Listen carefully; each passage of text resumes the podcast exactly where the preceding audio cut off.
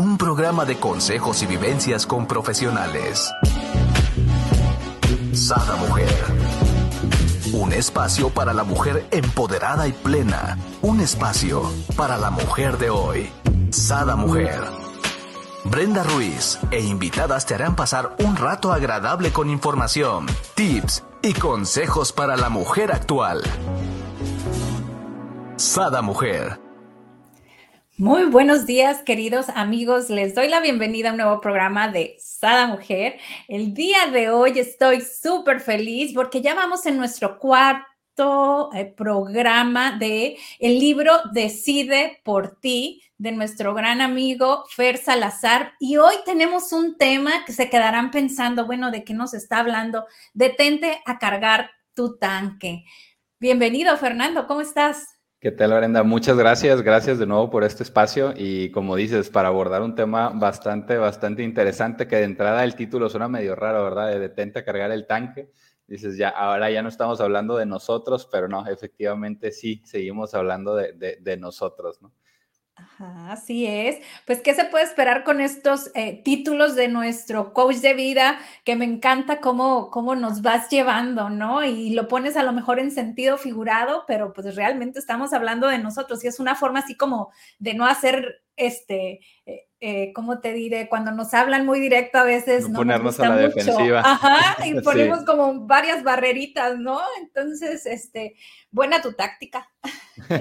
sí, la, verdad es que siempre, siempre me ha gustado explicar con, con ejemplos, creo que es más fácil entenderlo, ¿no? O sea, eh, en vez de decir ten paciencia, pues dábamos el otro día el ejemplo de sembrar en el jardín, ¿no? Y cómo van, van las cosas avanzando aunque no las ves.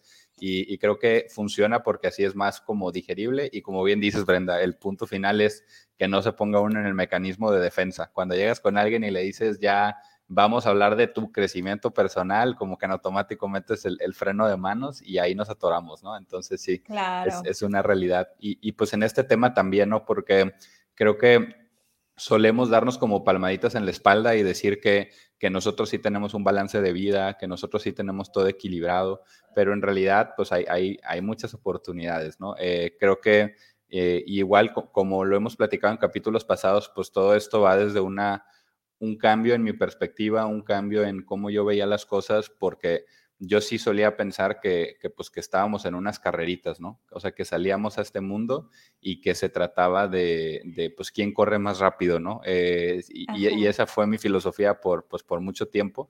Eh, incluso hasta bromeaba, yo, yo recuerdo con mi esposa y le decía de que corre porque te traigo prisa, ¿no? Yo decía, yo nací en un lunes en la mañana y fue así como, ya apúrense porque traigo prisa, ¿no? O sea, y, siempre he, vivido como muy, muy acelerado, ¿no? Es, eso es una realidad. Pero eh, hay una, un, momento en, en, mi, en, mi, vida, en mi carrera profesional, que a mí sí me, me marcó y me costó mucho, ¿no? Porque para las personas que están en el mundo corporativo, eh, seguros sabrán que pues uno entra y estás con muchas otras personas y hay sillas que están contadas y todo el mundo pues queremos llegar hacia allá, ¿no? Entonces, de cierta manera, algo que hice yo fue una, una lógica que, que, le he escuchado también a otras personas que dicen, pues si todos trabajan ocho horas y tú trabajas diez o doce, pues vas a tener más horas. Entonces al, al, final del año, pues ya trabajaste un mes y medio más y, y así sucesivamente. Entonces, para mí se trataba todo de acumular horas y fui al grado de, pues yo trabajar rutinas de 14, 15 horas diarias eh, hubo veces en las que incluso ni dormía, fines de semana. ¡Wow! ¿Y dónde está tu salud? E, exactamente, porque eh, la verdad, y, comento esto con, con, toda la apertura, Brenda, cuando empecé yo a hacer eso, pues estaba yo recién egresado, ¿no? Entonces, de cierta manera, pues ya no eres un niño chiquito, pero también todavía eres como medio, medio de hule, ¿no? O sea, todavía aguantas muchas cosas. Eh, yo, yo recuerdo que pues así me lo aventaba y honestamente en, en ese momento yo no sentía nada, ¿no? Me decían, oye, pues es que eso te va a afectar a tu salud, ¿no? Ya sabes, al rato te va a llegar tu factura, pero pues yo en ese momento decía, pues, pues me echo otro café y ya ando como si nada, ¿no? O sea, no. Y uno no lo cree, ¿no? Pero ojo, sí nos cobran la factura, porque yo fui de esas personas y mi vista se amoló, o sea, yo hacía auditorías y me pasaba, todavía me llevaba a mi casa, ¿no? Y en la noche ya que se dormían mis hijos, ahí estaban, ¿no? haciendo auditoría en cuentas y demás. A veces ni tampoco nos valoramos, ¿no? Porque a veces la tinta era, era tenue y realmente yo batallaba para ver, o sea, tenía que esforzarme para ver los números, ¿no? De este mundo de cuentas, ¿no?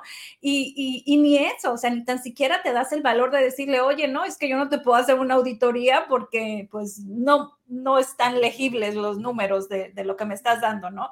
Y tienes toda la razón, este, salimos egresados y nos queremos comer el mundo de todo lo que aprendimos, ¿no? Eh, y, y ojo, este, hay que cuidar nuestra salud, definitivamente. Sí, y, retomando con lo que platicamos en capítulos pasados de, tu indicador de éxito, ¿no? Eh, porque a veces el indicador de éxito se vuelve, pues, si mis demás amigos ya avanzaron o no, ¿no? Entonces, eso le, mete más presión porque entra el compare. Entonces, oye, tal amigo, pues todos entramos como analistas, pero tal amigo ya es coordinador o tal amigo ya es jefe o tal.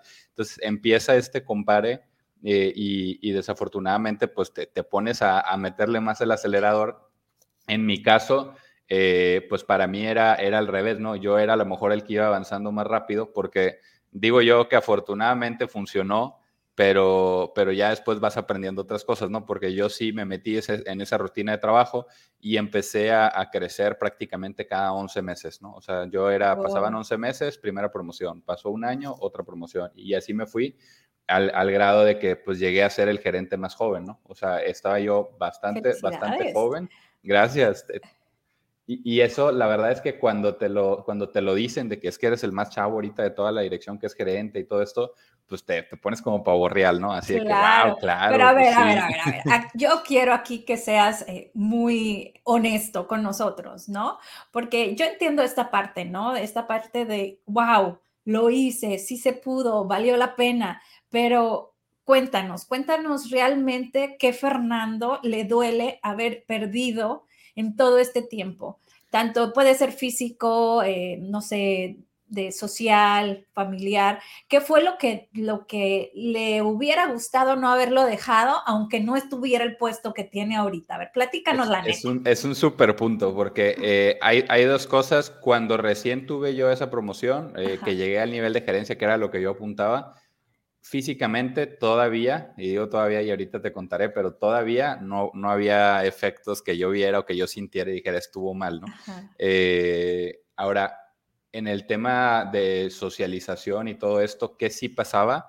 Eh, no, había, no había amigos, o sea, mis amigos de toda la vida yo no iba eh, y era el típico, la típica frase de, de, no, se te están pasando, trabajas un chorro, ya marca un alto. Solo un buen amigo me dijo, el problema no es tu empresa, o sea, el problema eres tú. Tú aquí en China, si sigues con esa mentalidad, vas a estar, o sea, con esa calidad de vida.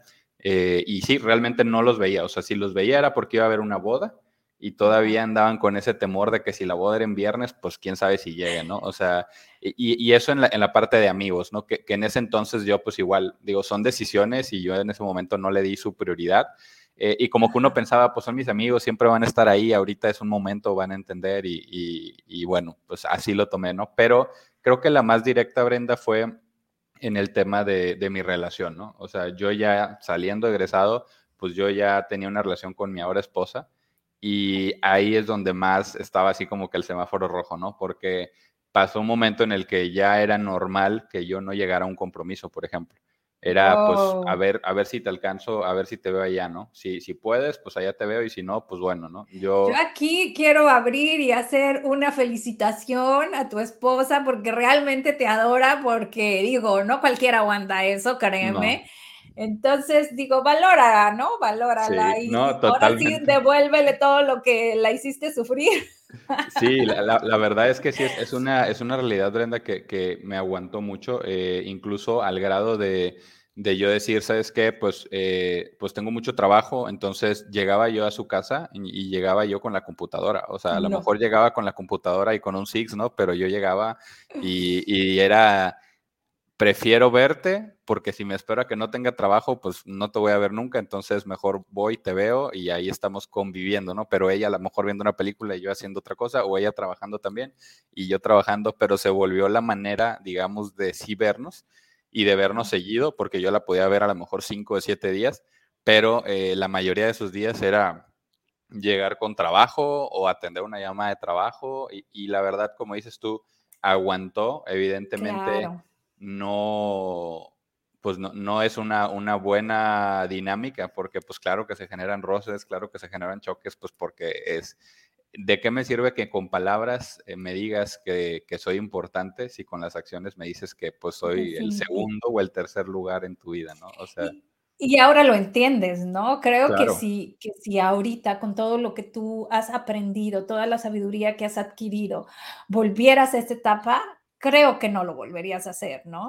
Totalmente. Fíjate que. ¡Wow! Me diste una respuesta que me tranquilizó. Sí, no, y, es que, y, es, que hay gente que a lo mejor y me puede doblar la edad y sigue pensando que ese es el camino. Esa es la parte más, más importante y creo que es de las cosas que a mí me motivaron a empezar a escribir este libro, ¿no? Porque yo decía, o sea, necesito compartir esto ya que lo viví. Eh, muchas veces dicen que uno no lo, no lo entiende hasta que lo vive, pero bueno, eh, yo la verdad es que a mis alrededores pues lo veía y decía, pues si, si todo el mundo lo hace, pues como dicen es porque es difícil cambiar, ¿no? Entonces, y, lo justificaba, porque yo decía, pues sí, pero, pero voy a tener un mejor puesto, pues sí, pero voy a tener un mejor ingreso, pues sí, pero, y, y siéndote bien sincero, Brenda, eh, después de que consigo esta posición, pues esta ambición no terminaba, ¿no? O sea, lo único que hice fue cambiar y decir, ahora quiero esta otra, y seguí con ese mismo ritmo.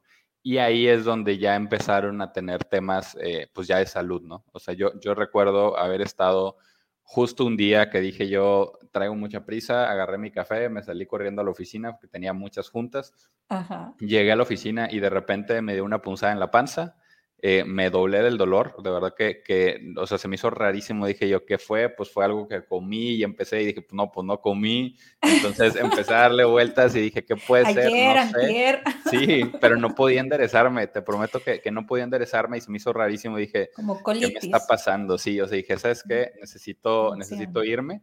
Eh, hubo gente que estaba ahí como que se sacó de onda, ¿no? Porque pues obviamente te ven que te doblas, pero nada más agarré las llaves del carro y me salí y así como andaba me, fui manejando directamente a la, clínica para checarme y efectivamente lo que me decían es que traía un, cuadro de, pues como una especie de gastritis o algo así estomacal muy fuerte. Eh, me tuvieron que sentar ahí, me tuvieron que poner algo intravenosa y, ahí estuve yo un buen rato, ¿no? Y, Te comprendo perfecto porque lo viví. Y, sabes tú que dices, eh, pues le duele la panza, ¿no? O sea, como que tratas de a lo mejor hacerlo muy, muy... Muy light, ¿no? Sí, muy light, ¿no? De que, ay, pues un dolorcito, no pasó nada. Pero, eh, pues sí, sí, de cierta manera eran como primeros semáforos amarillos, ¿no? Entonces, claro lo, empecé a ver yo, eh, fue eso, eh, de repente dolores de cabeza, pero no, no dolor de que traigo temperatura, sino como migraña, ¿no? Esas que sientes que toda la cabeza así te, te quiere explotar, que sientes como que está palpitando la cabeza. Y, y empezaron a, suceder cosas así, donde dije yo, ¿sabes qué? Hay, hay algo ahí como raro, ¿no? O sea, algo no está bien. Eh, yo recuerdo mucho que fui con un doctor y le dije, no, pues fíjese que me está, me está doliendo la cabeza mucho y que no sé qué. Le digo, pero pues bueno, es, es normal. Y me acuerdo muchísimo de su respuesta, Brenda, porque me dijo, a ver, Fernando, no es normal que te duela algo punto final de la conversación. O sea, no es normal. Dijo, para ti lo estás normalizando, pero no es normal que te duele la cabeza todos los días. Y, lo malo es, bueno, por lo menos ahí yo lo viví, ¿no? Entonces tú ya sabías que venían estos momentos a lo mejor de tensión en tu trabajo y tú antes de irte al trabajo te tomabas X medicamento que sabías que te iba a ayudar, ¿no? Y antes de dormir te lo volvías a tomar por si acaso. Entonces, ¿qué pasa? O sea, realmente pues no ponemos atención en lo que debemos de poner atención, ¿no? No, no, no nos, ahora sí que no nos detenemos a cargar el tanque adecuadamente, sino empezamos como a medio parcharlo, ¿no? Sí, era el, el, el, Advil, el ibuprofeno era de tocador, ¿no? O sea, ese está en el cajón. Yo era dolonero o sea, potente, sí, no aparte. y, y, esto, todo un tema que te digo, lo, lo veías normal. O sea, yo, y yo recuerdo eh, de, una persona de mi equipo de trabajo que una vez llegué y estaba yo buscando justo un marcador para el pizarrón y abrí el cajón y no, no te miento, Brenda, eran tres, cuatro cajas de pastillas en el cajón, ¿no? Entonces, eh, pero de nuevo, yo hoy lo cuento y ya siendo reflexivo, lo veo y me alarma y me asusta, pero aunque suene bien raro y tengo que ser honesto con todos, pues en ese momento, pues cerré el cajón y seguí trabajando, o sea, no, en ningún momento me, me impuso el decir, oye, esto está mal, estamos trabajando mucho. No, eh, obviamente había rotación en mi equipo de trabajo, pues porque el ritmo era muy intenso, ¿no? Y como todo, pues aportas más valor, eso te da más probabilidades de subir, se cruzó con las circunstancias porque no es una garantía y pude ir subiendo, pero yo, yo te soy súper sincero, yo creo que a pesar de que eh, me metía a preparación como coach y todo esto, yo seguía con la misma intensidad, ¿eh? o sea, no, no es que yo empiezo a frenarle hasta el tema de, de la pandemia siéndote súper transparente. O sea, hace poco. Sí, porque yo para el, día que nació mi hija, que, que, afortunadamente pues yo estaba aquí en la ciudad de Monterrey, eh, a mí me marcaron, yo estaba en una junta, ¿no? Y, y, en, esa junta pues yo, yo me salí, o sea, ahora sí que me, me salí corriendo para poder llegar y todo. Afortunadamente pude estar ahí, pero, pero sí digamos que hasta que ya nació mi hija, eh, fue como que empecé a decir yo, y necesito empezar a cortar porque pues me voy cuando está dormida y regreso cuando está dormida. O sea, ojo, ya ella naciendo y yo lo seguía haciendo. O sea, eh, y, mi hija ahorita va rumbo para tres años. O sea, no fue hace tanto tiempo que yo dije, ¿sabes qué? Necesito agarrar la onda. Y no te culpo, Fernando, porque lo que pasa es que cuando eres una persona como, como nosotros, ¿no? Responsable, trabajadora, luchona. ¿Qué es lo que sucede? A veces, y yo sé que te pasó igual que a mí, tenías tres, cuatro cachuchas en la empresa, ¿no? Entonces, eh, despedían a fulanito, a, bueno, Fernando. Entonces, a mí me sucedió a veces hasta cuatro cachuchas y decía yo, ¿qué? Y podía, podía, pero no, no pones este, no te das el valor ¿no? De decir, porque aparte era con el mismo sueldo, o sea, que cómodo, ¿verdad? El dueño. Y, con, la, con la promesa de que algún día te va a ir mejor, pero ahí estás tú. Claro, claro. Sí, o sea, yo creo que sí hay que hacer conciencia, ¿no? De esta parte y, no esperar a, tener, ahora sí que, el conocimiento, la sabiduría, ¿no? Haber pasado con estos dolores que, pasamos, ¿no? El, ir a hospitalizarnos y que nos pongan en la vena, o sea, realmente... Eh, me encantaría que los que nos ven eh, hagan conciencia y pongan atención en su cuerpo, ¿no? Totalmente, Brenda. Y, algo bien, bien importante es cuando estamos viendo mucho en las nuevas generaciones, y no es por generalizar, pero en las nuevas generaciones cada vez es más común que no quieren dar ese tiempo extra o que no quieren eh, ese fin de semana de trabajo o que su decisión va más enfocada en si le ofrecen eh, un modelo de home office a un modelo presencial 100%. Y fíjate que es algo muy criticado, pero yo, al menos yo en mis trabajos, lo que les digo es, eh, es algo que deberías aplaudir, ¿no? Porque es algo que a todos nosotros nos hubiera gustado entender antes y ellos o ellas ya lo entienden y te quejas, ¿no? Y dices, no, es que los de hoy ya no están comprometidos. Para mí es al revés, para mí es, ellos ya entendieron. O sea, ellos ya entendieron que no, que no vale lo suficiente, esos dos, tres, cinco mil pesos o, mil dólares o el número que sea, a cambio de su, vida, porque es literalmente eso, ¿no? O sea, no, yo recuerdo que una vez le decía a mi papá, oye, papá, es que fíjate que, que en una empresa, sin decir nombres de petróleos, eh, pues ofrecen posiciones súper bien pagadas. Y me dice mi papá, es que hay una pequeña diferencia. Y le digo, ¿cuál es? Dice, pues es que ellos no te están pagando por tu trabajo, te están pagando por tu trabajo más tu vida. Dice, porque realmente te vas a ir a meter a una, a una plataforma, no vas a regresar en un año, entonces no tienes vida y pues vas a tener mucho dinero en la cuenta, pero no estás, no existes para nadie más que para, para ellos. Dice, y el factor de riesgo en una plataforma es, es altísimo. Dice, ahí llegan huracanes, ahí llega todo. Entonces, decía, te están comprando tu vida. Ahora, si yo te digo que te están comprando tu vida, esos... Está barato. Sí, e, esos 80, 90 mil pesos que te dan, ¿lo vale de verdad? O, o están regateándole, ¿no? Y, y, ya cuando lo ves así dices, no, pues la verdad sí, sí, no, pues les estoy dando una ganga, ¿no? O sea, les estoy vendiendo muy barato. Pero, pero es una realidad y creo que no, nos justificamos detrás de, pues es lo que tengo que hacer, e-, es lo que tengo que hacer, eh, no me queda otra opción, o sea, eh, lo, vemos como si, pues ni modo, así es, y, creo que hasta hace mucho tiempo, hasta hace no mucho tiempo, decíamos, pues es lo que tengo que hacer, pero hoy ya no. Te digo, yo he tenido conversaciones así con personas de, oye, pero el horario cuál es? Híjole, pues la verdad es que no hay horarios y ya es así como, no, pues entonces no le entro, ¿no? Oye, pero no has llegado ni al sueldo, no, pero no quiero llegar, o sea, no quiero que mis días sean sin, sin hora de salida, ¿no? Entonces, sí, la verdad es es un tema que yo le aplaudo cuando hay personas que saben decir que no, porque les va a afectar su calidad de vida o a su familia o cosas por el estilo. Yo te digo, hasta que entramos a la pandemia y que pude conectar con mi esposa y con mi hija, que pude desayunar y comer y cenar con ellas, Brenda, fue cuando dije, qué bonito es esto. O sea, esto es lo que me gusta. Y tal vez yo trabajaba el triple para poder llegar a este momento, en vez de pensar que era un tema de prioridades y que yo podía hacer hoy el espacio y podía ser hoy más estricto con mis tiempos y podría decir corto a la hora que tengo que cortar y que el no estar a tiempo se volviera la excepción, pero no la regla, ¿no? Porque yo estaba al revés, era la regla, era pues hasta que acabe, ¿no? Hasta que ya no pueda y se me cierren los ojos, pero poco a poquito lo, lo, fui cambiando porque entendí y recuerdo mucho las palabras de mi papá que, que él me dijo, él también es una persona muy intensa, ¿no? O sea, él siempre está trabaja y trabaja y trabaja. Es más, él me cansa a la fecha, él ya con más de 60 años, él me cansa. O sea, si nos ponemos los dos a trabajar, yo termino diciéndole, no, ya te la bañaste, ya fue suficiente, ¿no? Yo que, que soy bien workaholic, ¿no? Eh, ahora yo le pido esquina.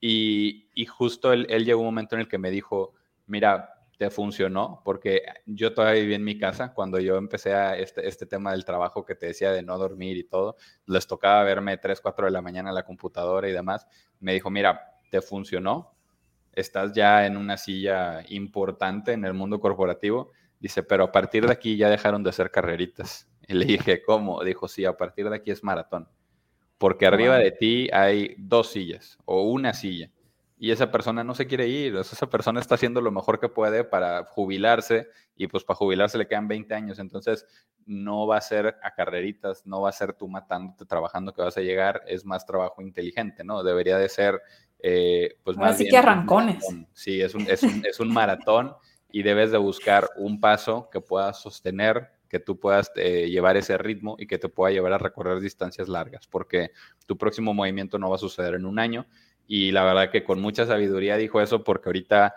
pues desde el 2019, que yo ya no he tenido ese, ese siguiente brinco, ¿no? O sea, ya, ya, ya no fueron carreritas de 11 meses, 12 meses, ya estamos hablando que ya pasaron prácticamente tres años y, y, no, si yo hubiera seguido a ese ritmo, yo me hubiera desesperado o me hubiera querido cambiar de Aquí, trabajo. Creo que lo importante también es... Eh, no caer en la zona de confort, ¿no? Muchas veces, eh, ¿qué es lo que sucede cuando ya llegas a ese punto? Caemos en la zona de confort, es muy fácil. Entonces, es, es, cuidar ese hilo tan delgadito, ¿no? Mira, Fernando, me gustaría aquí comentar, dice Adriana, buenos días, saludos desde Guadalajara, Jalisco. Saludos, Adriana de Yanira, buenos días. Silvia, buenos días. Saludos, gracias por vernos y compartirnos. Aquí, Fernando, yo tengo una pregunta. Claro. ¿No frenar te saca de la pista? Justo, justo es un punto bien importante eh, que, fui yo, digamos, conectando, ¿no? De nuevo, volviendo a, a, estos ejemplos que, me gusta poner.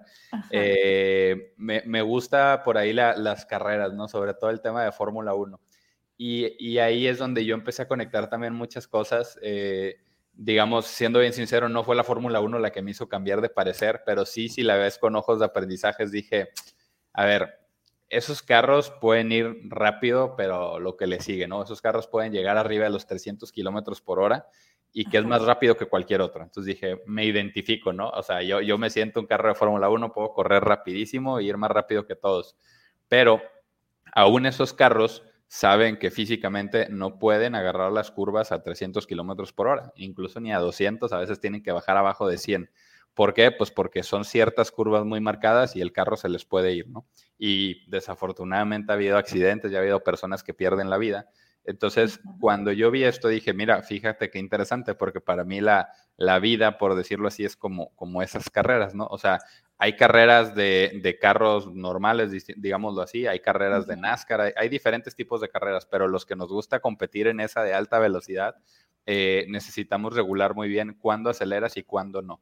Eh, no es siempre ir con el acelerador a fondo, que era lo que tú y yo hacíamos, Brenda, que nos costó pues varias, varias, varias, ahora sí que temas de salud, y que pues a cambio de estos carritos, pues este carro se para en pits y pues tienen ahí un segundo alerón de repuesto, ¿no? Y, refacciones que pueden cambiar, pero en nuestro caso pues no hay refacciones, ¿no? Eh, es, pues oye, te fregaste algo y pues ya le diste en la torre del corazón, pues ese motor ya está descompuesto y te lo, te lo quedas, ¿no? No vas y te lo cambias al, al doctor. Entonces, eh, es, es ahí donde, donde entra para mí esta frase de el hecho de, de trabajar más no necesariamente apresura el resultado, y por otro lado, el que no puedes ir sin frenos en la vida, ¿no? O sea, tienes que saber cuándo, cuándo disminuir la velocidad eh, y darle tiempo a lo que es realmente importante. Porque por más que nosotros digamos que el trabajo y que esto y que el otro, no hay trabajo que te llene el vacío de una familia rota. No, no hay trabajo que te llene el, vacío de, de, que te llega cuando, cuando tu hijo o tu hija te dicen, pues es que nunca estás, ¿no?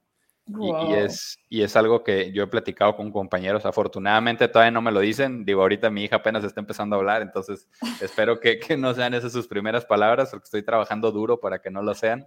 Pero, pero sí me ha tocado de compañeros que me dicen, eh, estábamos en una discusión familiar, y, y lo voy a contar, pero sin nombres. Eh, estábamos en una discusión familiar donde pues mi hija estaba discutiendo con mi esposa y pues yo, yo venía llegando de viaje del trabajo y pues venía bien cansado y me metí, le dije, a ver, ya deja de discutir y empecé yo a llamarle la atención y todo y me dijo, a ver papá, tú no te metas porque tú no entiendes, porque tú nunca estás, ¿no?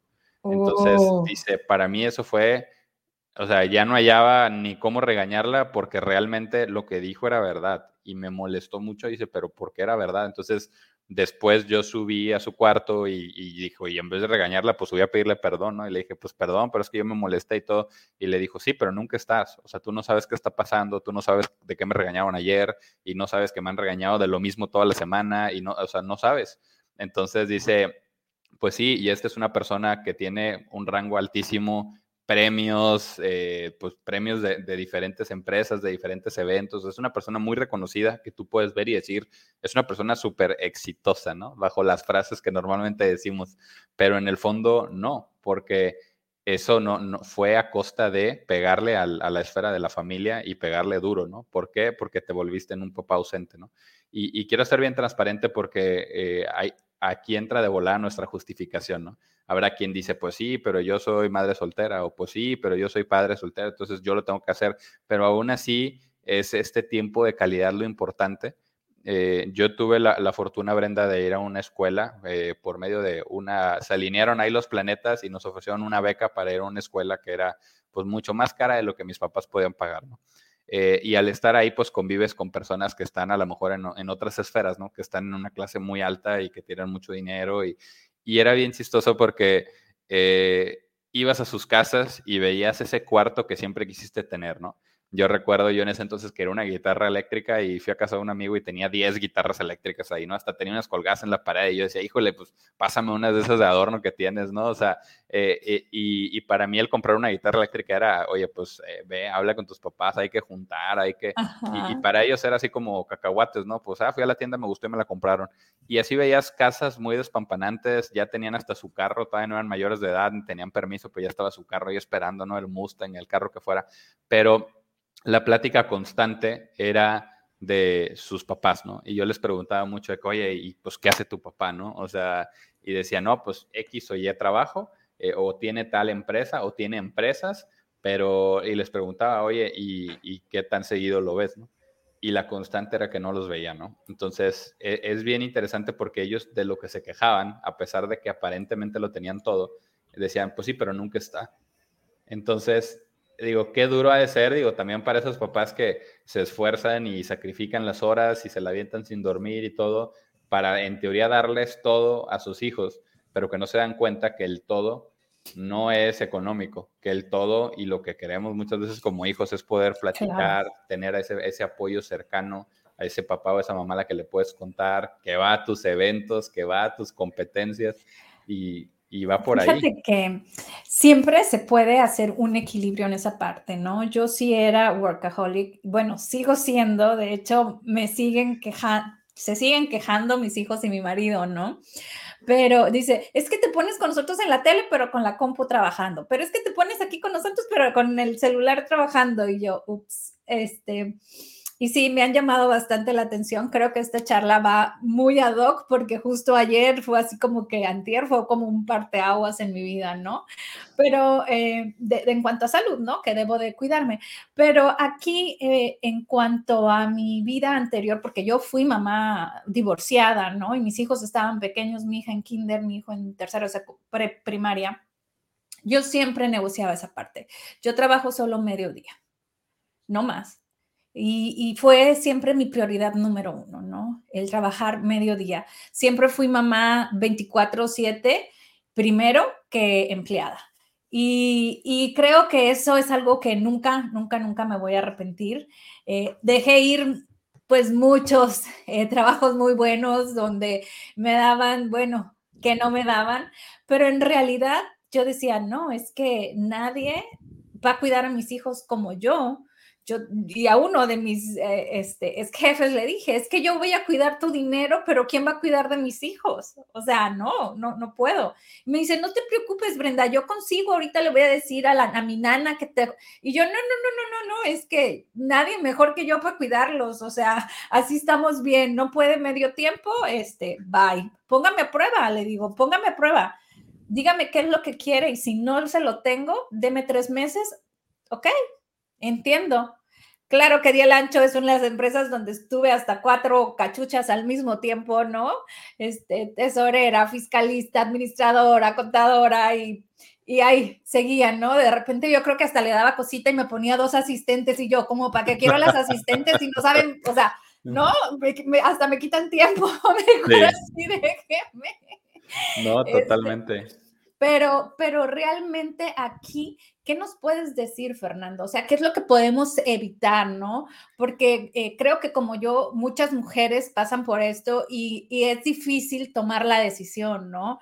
Eh, yo veía como tú, mis hijos, pues a lo mejor iban a, la casa de sus amigos donde había todo eh, inclusive sus primos tenían todo y ellos no, ¿no? Entonces, ellos vivían en una, etapa, en una situación socialmente económica, digamos, más baja, pero yo no me podía permitir eh, evocarme a trabajar y darles lo económico y no darles mi presencia, ¿no? No darles mi educación, mi ejemplo. Para mí eso era el número uno. Digo, ya ellos lo criticarán para bien o para mal, ya, ya es su vida, pero yo quedo satisfecha con lo que yo di, ¿no? Totalmente, Brenda. Y creo que va más en ese sentido porque muchas veces es tan fácil como hablarlo y, lo pongo así, a lo mejor ya hasta suena ridículo, pero es muchas veces nosotros queremos adivinar qué es lo que necesitan nuestros hijos, ¿no? Y, no regresamos para recibir esa retroalimentación, porque dices, pues están chiquitos y no saben, ¿no? Pero en una realidad es que aún chiquitos te pueden decir qué es, ¿no? Eh, te pongo un ejemplo bien sencillo que, que justo platicaban el, hace dos fines de semana un, un primo mío, ¿no? Que, le acababan de comprar unos regalos a su hija, ¿no? Y pues eh, ellos le estaban preguntando, oye, pues, ¿qué es lo que más te gusta? Sí, ¿qué es lo que más te gusta de todo? Pero dice, nosotros nos referíamos a los regalos. Y ella nos dijo, poder ir al parque y convivir con más niños. Wow. Porque ella está encerrada todo el tiempo, ¿no? Pues al final estos tiempos, ¿no? Pero, pero ella está encerrada todos los días. Y ella decía, lo que más me gusta es ir al parque, pero ellos le estaban comprando regalos carísimos que decían, pues es que es el, el regalo, ¿no? O sea, esto la va a volver súper feliz. Pero ella lo que quería era poder compartir con alguien ni siquiera los juguetes, simplemente poder estar con alguien, pero no lo vemos así. Entonces nosotros decimos, es que en la escuela, eh, pues todos los niños traen estos tenis o todos los niños traen esta mochila y, a veces el niño o la niña llega pidiéndolo, ¿no? Es que todos mis amigos traen los relojes Nike o todos traen esto, pero creo que lo mejor que podemos hacer es enseñarle a nuestros hijos a romper esta burbuja para que puedan reconocer que no es por ahí. Eh, te, retomando el ejemplo de la escuela en la que me tocó estar, Brenda, estás hablando que llegaban los, los choferes en unos carrazos a, llevar a los niños, ¿no? Y, pues en, mi caso no estábamos así, ¿no? Hacíamos viajes entre varios para llegar a la escuela, porque estaba muy lejos, eh, pero, pero era bien interesante porque a mí, mis papás, en vez de enfocarse en quererme dar algo que no podían, eh, ellos me, ayudaron a entender que eso no era lo importante. Y eso no fue cuando yo entré a la secundaria, lo, lo hicieron toda la vida, pero para cuando yo entré a la secundaria, eh, que además estás en el pleno momento en el que te sientes dueño del mundo, que es la adolescencia, eh, me hicieron mucho ver eso, ¿no? Que no era por ahí, que eso no era lo importante, que sí iba a haber gente que tenía más, pero que no me podía ir comparando, ¿no? Que simplemente había situaciones distintas. Eh, y, yo entré ahí sin querer compararme. Eh, entramos seis, seis alumnos con esa beca eh, y para el siguiente año ya nomás quedábamos tres.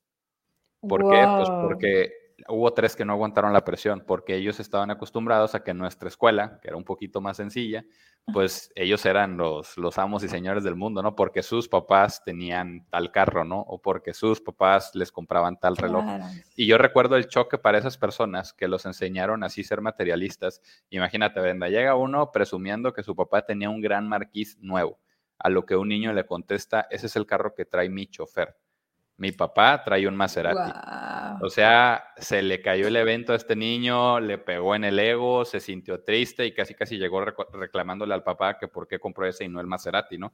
Pero e, era una escala totalmente diferente. Otro llegó diciendo, que traía un reloj Nike nuevo, ¿no? Y mira, este es mi reloj Nike, no sé qué, pero Brenda, eran niños chiquitos que traían Rolex, que traían marcas que... Definitivo, ni, ni saben, ¿no? O sea, yo, yo recuerdo, eh, yo a mis hijos siempre los eduqué en, en lo necesario, ¿no? En, en, lo que eres, en los sentimientos, en las emociones, ¿no?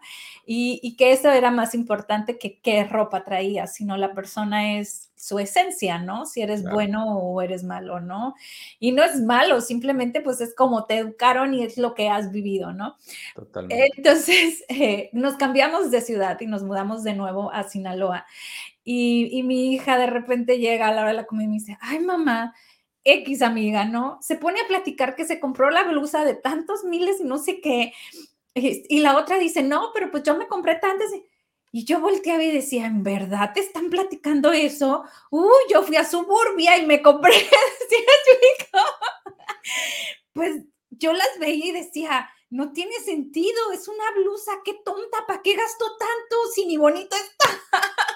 Totalmente. Yo fíjate que tenía, tenía esa plática con, con, con, mi hermano porque a él, a él le gustaba mucho el tema de la ropa. Yo la verdad nunca le daba importancia. Le doy importancia a otras cosas, ¿verdad? Pero pero él me decía mucho que es que tal marca y que esto y que lo otro, y le decía yo, y luego que, o sea, te dura más o se siente diferente la tela, o sea, ¿qué es, no? Y no, es que es una tela diferente. yo, pues ahí sigue diciendo 100% algodón, ¿no? O sea, no, no, que, o es un algodón diferente, o cómo jala, ¿no? Porque yo le decía, no logro entender, o sea, y para mí era bien sencillo, pues si yo traigo 100 dólares, pues yo quiero que rinda. Entonces yo me voy a, a un Old Navy, ¿no? Y compro un chorro de cosas en vez de irme a, a, Gap y comprarme una, ¿no? Eh, para mí era volumen y, y, para mi hermano era, prefiero irme con una que me encanta que, que comprar muchas. Entonces, creo que el, el ayudar a que, a que los hijos y las hijas puedan, puedan encontrar que no es por ahí lo importante, nos puede quitar presión a nosotros. Eh, eso, eso, es algo bien interesante porque si yo tengo hijos que son materialistas o hijas que son materialistas porque yo los, los eduqué así,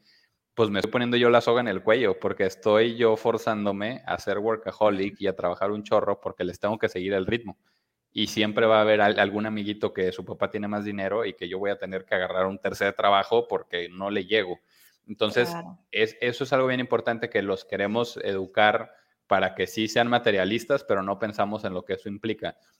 Y, luego no podemos culparlos o culparlas de que no entiendan que ese materialismo que hoy tienen o esas cosas que tienen, pues vienen con el precio de no ver a sus papás.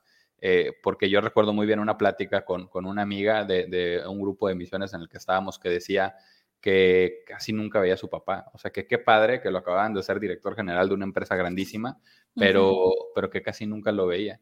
Yo decía, pues está bien sencilla la ecuación, mira, eh, vende tu camioneta, eh, consíguete una beca o salta de la universidad en la que estás y pues deja de gastar tanto, ¿no? Y te prometo que le bajas la presión a tu papá y tu papá no ocupa la silla más alta del mundo para mantener tu ritmo de vida, solo ocupa un buen trabajo. No, no, no, pero es que a ver, y escuela y que no sé qué, o sea, ojo, puedes conseguir una beca. No, no necesariamente es salte de estudiar, es conseguir una beca, o sea, pero pon tú de tu cosecha también para que él no sienta la presión de que es o eso o que su familia no esté contenta. Porque entonces eh, también nosotros empezamos a asociar que para tener contentos a nuestros hijos les tenemos que comprar cosas. Entonces nosotros solitos estamos entrando en esta presión, pero no lo hablamos. Eh, y muchas veces el dolor de nuestros hijos es este. Digo, esta amiga contaba eso. Dice, pues es que nunca está. Y eso de verdad que es algo que, yo a las personas que me ha tocado ver que se lo dicen, como papás es un dolor que les apaga la, luz en dos segundos. No importa el premio que se hayan sacado, tú les recuerdas ese momento y se les viene el piso abajo y es como que el momento más triste de su vida. Y dices, qué, qué fuerte, pero muchas veces a pesar de esas señales, pues le seguimos, ¿no? Decimos, pues dale y dale y dale. Entonces ya viste que se salieron cuatro carros en la curva, volviendo al ejemplo, y tú, y tú en vez de frenar le aceleras más, y dices, pues, ¿qué estás esperando que pase? O sea, va a pasar exactamente lo mismo. Entonces, para mí eso es algo súper importante. Necesitamos poner también nuestras reglas. Y, ahí, Brenda, tomo tu ejemplo porque yo, yo igual, así como era el trabajo, imagínate, empiezo con este proyecto personal. Y pues, ¿qué crees que, que fue la reacción en mi casa? Pues, híjole, si de por sí ya no te vemos y ahora vas a hacer podcaster y ahora vas a dar pláticas, pues no, pues ya te comiste las dos horas que me quedan, ¿no? Eh, y, yo te prometo que yo me enojaba, ¿no? Así como que, pero ¿por qué me dices eso? Pues lo estoy haciendo por el bien de todos y no sé qué, ¿no? Pues uno es acá el mártir, pero, pero poco a poquito fue conforme dije, ¿sabes qué? Tienes razón, o sea, ¿por qué voy a sacrificar yo mi tiempo con mi familia para hacer lo que yo quiero?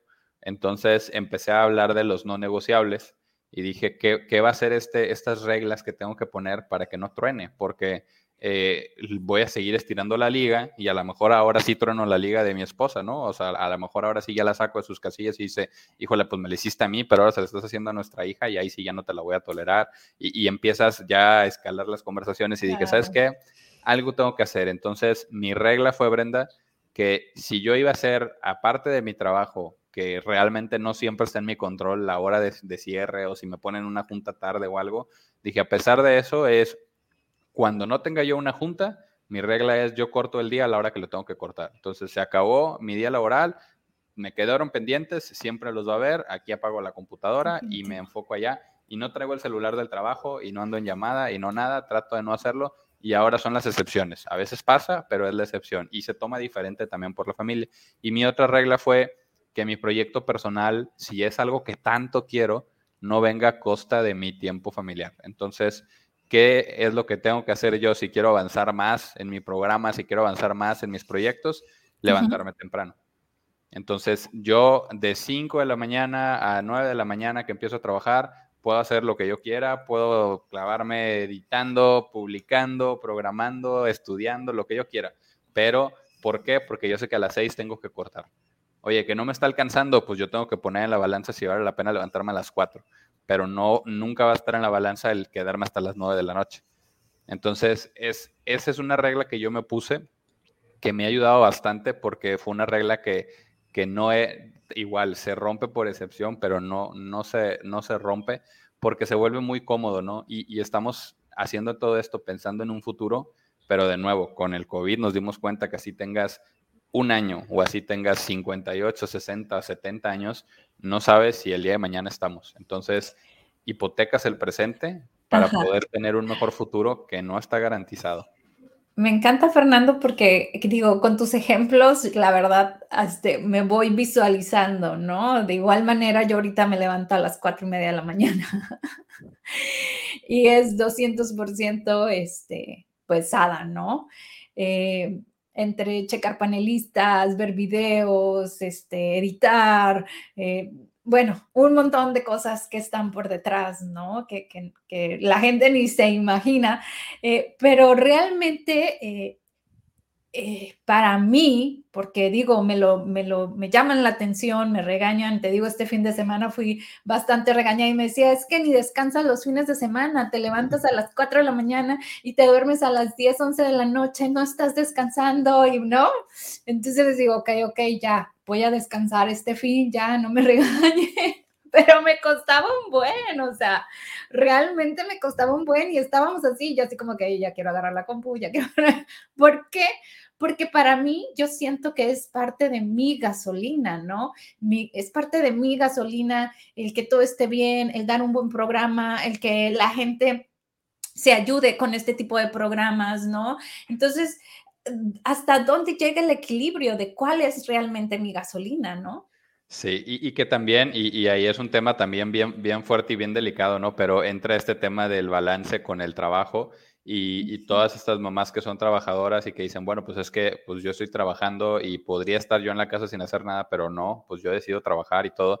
Pero lo, lo importante es también con qué calidad llegas tú a convivir con tu familia, ¿no? O sea, y, muchas veces, Brenda, eh, y estoy seguro que en tu caso es de un nivel donde tú estabas y donde tú empezaste, estás en otro nivel hoy. Y eso fue a base de trabajo duro, ¿no? A base de trabajo duro, de dedicación, de compromiso. Entonces, apagar ese switch es sumamente complicado. Eh, yo, te pongo el ejemplo igual de mi papá, ¿no? Él venía de de Veracruz, él consiguió una beca para venirse a estudiar a Monterrey, eh, no tenía ni para comer, consiguió quien le apoyara, o sea, bajo unas condiciones, la verdad, muy difíciles, pero él no se detuvo y no dijo, pues no tengo dinero y no puedo, y se quedó en Veracruz, no, él hizo todo el esfuerzo y llegó ya a ser digamos, director general de empresas, ya ha logrado muchas cosas y, y es una persona sumamente entregada, pero él de repente lo podías encontrar en la casa y, viendo así como que alrededor, ¿no? En la cocina y decía, ¿en qué momento nos llenamos de tantas cosas, ¿no? Porque él decía, me acuerdo de dónde salí yo en ese momento en Veracruz, en una situación económica muy complicada donde no teníamos nada, o sea, era nada de nada de nada, nos quedamos sin nada y, y dice, y ahora donde estoy, pues, pues es gracias a este trabajo duro es, una persona que a la fecha hoy ya todavía jubilado y todo se sigue levantando a las 5 de la mañana a trabajar y trabaja los sábados y domingos, pero porque para él un motivador que tiene es el, no volver a caer en lo que ya vivió. Y él, como no quería que sus hijos pasaran por eso, pues decía, cueste lo que cueste, así me tenga que sacrificar yo, lo voy a hacer para que ellos no vivan eso porque fue algo que le generó dolor. Entonces, no digo que sea fácil romper con eso, para nada. Eh, pero sí tenemos que volver a retomar qué es lo realmente importante. Y, algo importante también, Brenda, es que, qué está haciendo, de qué está haciendo tu ejemplo para tu familia, ¿no? Porque tú estás haciendo algo que te apasiona y si esas personas ven que tú llegas y llegas cansada y llegas enojada y llegas eh, triste, pues claro que no van a querer, o sea, entonces van a decir, mamá, yo perseguir mis sueños, ¿para qué? ¿Para estar como tú? Pues no pero es, te aseguro que es todo lo contrario, porque a mí me han dicho de que, oye, eh, el otro día hablé a mi papá y le dije, voy a pasar a tu casa por unas cosas, eh, y me dijo, ¿dónde andas? Y le digo, voy saliendo de grabar, y me dijo, ¿ahorita? Porque eran ya las diez y media, diez cuarenta de la noche, ¿no? Entonces, él sabía que yo empecé mi jornada a las 8, bueno, a las 5, luego trabajé a las 8, luego salí a las 7 y de ahí me fui a grabar y terminé de grabar casi a las 11, ¿no? Pero yo iba con una sonrisa en la cara como no tienes una idea, ¿no? Entonces, eh, para mí es, es, esa es la manera en la que le apuestas al futuro. Eh, tenemos que hacer un extra porque muchas veces caes en un trabajo que te paga algo y dices, pues ya por aquí me la llevo, pero pues ese trabajo no es tu negocio, ¿no? Entonces tienes que diversificar, tienes que pensar a futuro y a veces pues ese futuro se construye desde el hoy, ¿no? Con pequeñas acciones y, que tú y yo estamos haciendo este, este esfuerzo extra porque nuestra visión es el día de mañana, pues hacer esto tiempo completo, ¿no? O sea, eh, eh, y que digas, poder hacerlo, poder hacer lo que me apasiona y que de ahí venga todo, pero eso viene con un esfuerzo. Pero es, algo que yo también te aplaudo mucho, Brenda, porque muchas veces las personas usan a los hijos como escudo. Y hay, hay una plática fuertísima, fuertísima que me tocó ver de un señor que decía, basta de, ser cobarde, ¿no? Era como él se refería al público y decía, deja de usar a tus hijos como un escudo, porque las personas le estaban argumentando que pues es que yo quisiera lograr lo que quiero, pero tengo hijos o tengo familia. Y él decía, ese es el acto más cobarde ponerlos como un escudo, porque aparte, si tú quieres que tu hijo el día de mañana siga tus sueños, se los tienes que enseñar tú. O sea, tú con tu ejemplo les tienes que enseñar que se lucha por tus sueños y que esos sueños vienen a costa de sacrificar una noche de películas o a costa de levantarte a las 4 de la mañana. Entonces, algo que hoy te pueden criticar, Brenda, de cierta manera les estás dando este ejemplo de trabajo duro por lo que quieres. No, y créeme que lo son, o sea, realmente son niños de, de dieces, son niños siempre con honores, siempre compitiendo a nivel eh, de escuela, porque siempre han sido de, muy dedicados, ¿no? Y yo sé que pues eso lo, lo ahora sí que viene por el ejemplo, ¿no? Ni cómo decirles que no. Y yo los veo estresados con algún proyecto. Son de los que terminan en equipo, pero hacen todo el proyecto. Por si el otro no sé qué, por si el otro. Y yo, hijo, es que cada quien, no, no, no, es que yo conozco a fulanito y no, no. Y yo, no lo va a hacer.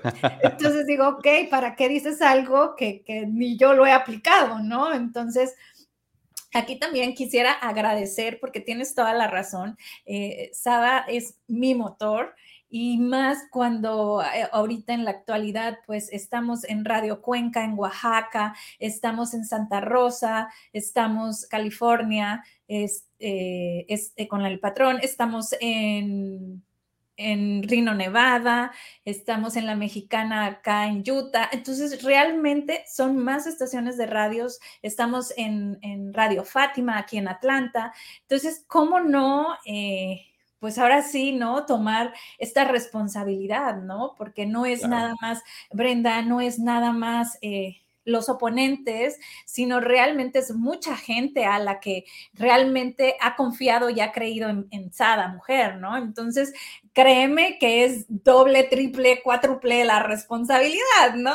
Claro, y, que aparte estás inspirando a otras personas, creo yo que, que ese es el común de, las personas que estamos haciendo proyectos personales, que lo que queremos al final también es demostrar que se puede cumplir los sueños de uno, ¿no? O sea, que no todo es por la estructura que te marcaron, que hay otros caminos, pero pues bueno, para, para explorar otros caminos, para llegar a la misma meta o a una meta, pues tienes que ir rompiendo, ¿no? O sea, hay, caminitos que ya están pavimentados, que para mí ese es el mundo corporativo, ¿no? Ya está todo pavimentado e iluminado, y, pero cada vez que hay alguien que dice yo quiero seguir un proyecto nuevo o quiero hacer un emprender, o emprender o quiero hacer un canal o quiero, pues es como pues salirte en la terracería y empezar a abrir camino es difícil. Eh, hay quienes llegan antes, quienes llegan después, pero no se trata de esas carreras. Entonces, seguro habrá quien dice, a ver, entonces ya me perdí. Primero me decías, Fer, remarca balances, eh, estructura, lo frena en las curvas, pero luego me dices que tú lo sigues haciendo. Eh, Definitivo, en esa,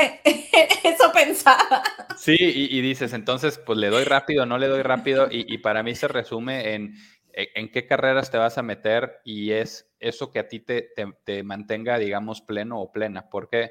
Porque como te decía, yo a lo mejor, eh, y es tu caso también, Brenda, pues nos sentimos bien compitiendo en la Fórmula 1, ¿no? O sea, levantándonos 5 de la mañana y dándole y esto y demás, pero habrá quien no. Y para mí todo se trata de evitar este, este síndrome al que le han llamado el burnout, ¿no? Que el burnout es el, el síndrome del quemado. ¿Y a qué se refiere esto? Es digamos, tomando el ejemplo de la Fórmula 1, ¿no? A veces vas en el carro y empieza a prenderles un, testigo que les dice, oye, pues ya te toca cambio de llantas o, aguas porque está fallando esto o está fallando el otro. Y algo que hacen es, se orillan y se paran en los pits, ¿no? Y se paran en los pits para que les cambien las, las llantas o lo que tengan que arreglar y que puedan volver a salir.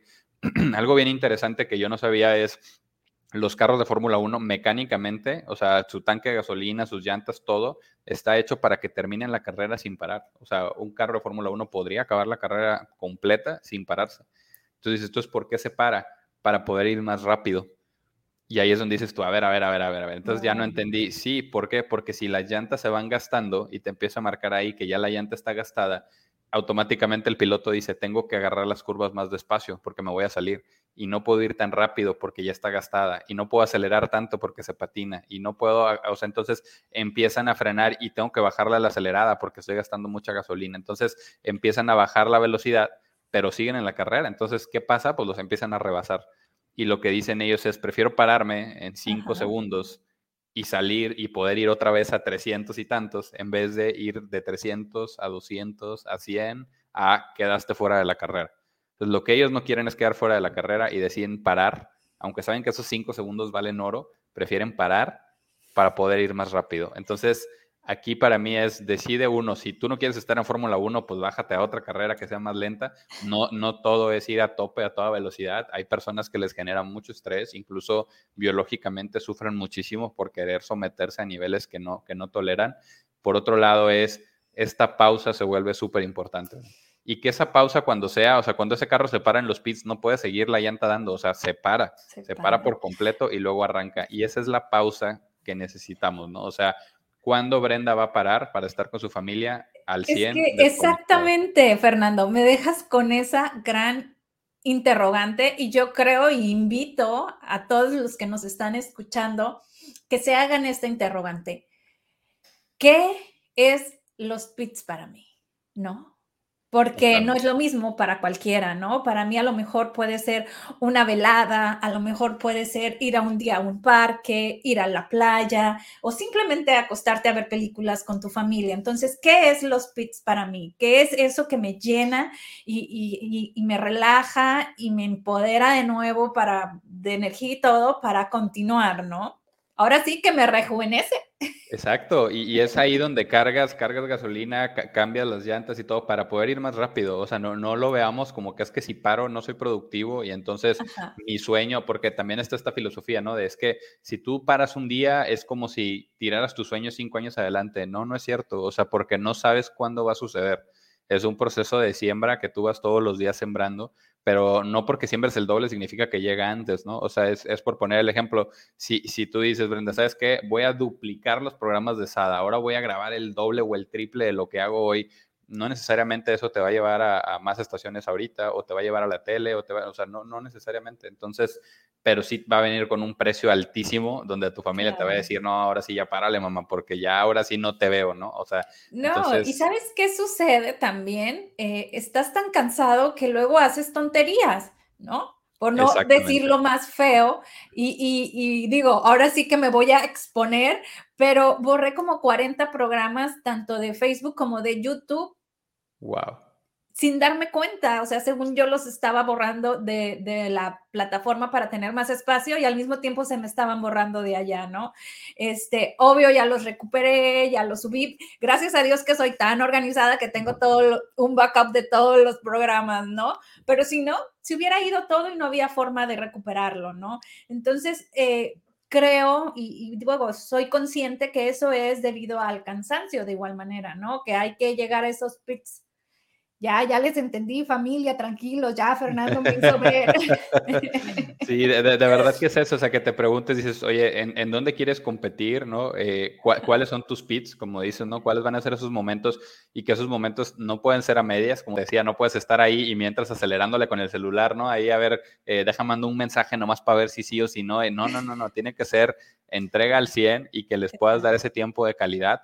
Y como dices, depende de cada quien, ¿no? O sea, no, no, no, no está en uno decirles qué hacer o cómo hacerlo, pero para alguien será ir al cine, para alguien será simplemente acostarse. Y hay una frase que me encanta que dice, si no tienes 10 minutos para específicamente no hacer absolutamente nada, o sea, como alguien le dice perder el tiempo, si no tienes 10 minutos para perder el tiempo con, con, tu familia o con las personas que quieres, entonces no tienes nada, no importa que seas millonario, no importa. Entonces, eh, y, y, yo incluso eso de los 10 minutos dije, ¿sabes qué? Pues 10 minutos es muy poquito, ¿no? O sea, yo dije, si no tienes al menos dos horas, ¿no? Que para mí es el equivalente a una película, para sentarte con tu hija, con tu esposa a ver una película sin estar hablando de trabajo, trabajando, moviéndole al celular, que sea 100% con ellas, entonces no tienes nada. Y, es, es, justo esto lo que, lo que se les va a quedar a los hijos, ¿no? No, tanto las palabras, sino las acciones, eh, y que les va a ayudar a, hacer sentirse valorados. Y digo los hijos porque pues es mi caso muy reciente, pero en las parejas también. O sea, es, es con las acciones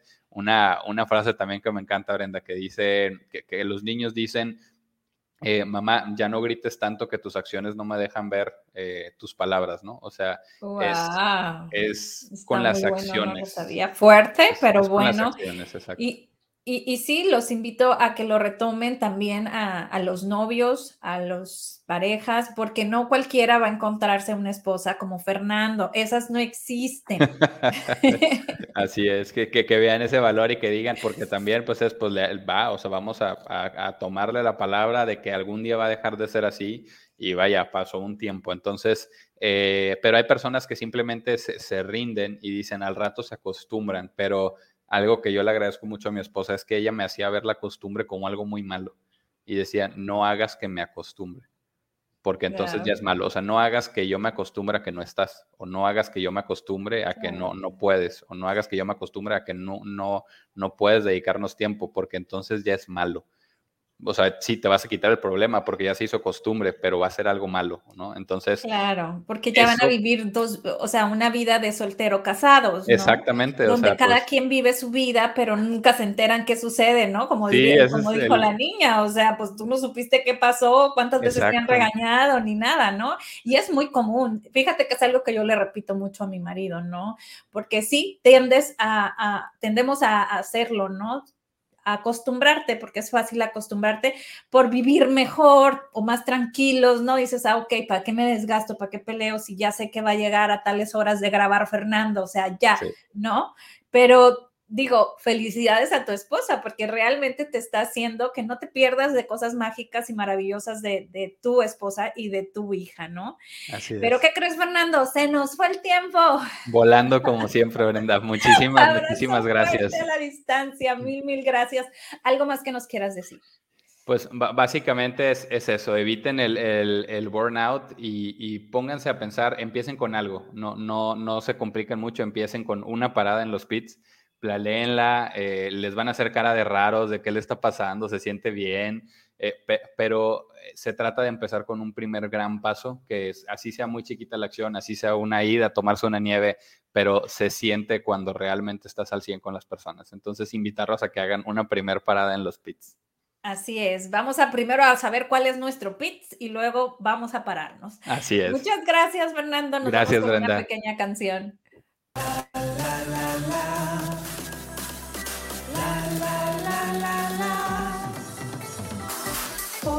Que vales y por lo que eres, por todo el amor que das y el que te tienes. Date tu tiempo, respira.